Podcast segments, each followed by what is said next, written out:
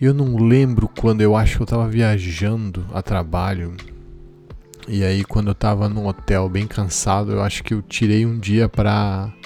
Não lembro por que me veio na cabeça o nome da Maria Bethânia. E aí eu procurei.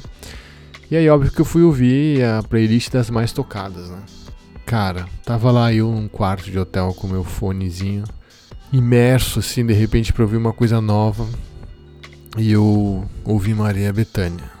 E como eu vi uma vez um cara dizer na internet, é, Maria Bethânia cantando parece que é como se ela cantasse para você, né?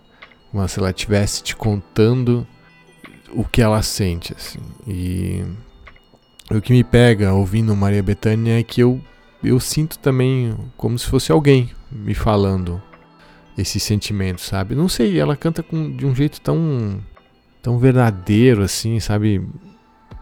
Eu não sei, eu consigo fazer essa conexão assim, eu consigo ouvir essas histórias, ou ouvir às vezes como se fosse para mim, na verdade. Então, várias, né? Várias histórias, não é exatamente uma. Mas ela é uma artista que tem essa capacidade, pelo menos comigo, né? Pelo menos a mim chega dessa maneira. É, essa, a música que eu trouxe pra gente ouvir hoje, é, ela se chama Era Pra Ser. É, uma música da Adriana Calcanhoto, ela até gravou também no. Mas é totalmente diferente. A, a versão da Maria Bethânia é, é. Meu Deus. É, né? Tem um jeito, por isso que ela é essa grande artista, né? Então, não sei. Essa música me pega. Essa e outras, né? Várias, outras tantas. Na verdade, foi até difícil escolher qual da Maria Bethânia eu ia tocar. Os álbuns ao vivo, ao vivo dela são sempre muito fortes, né?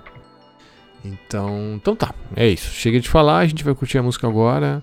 Então a música de hoje é Maria Bethânia Era para ser.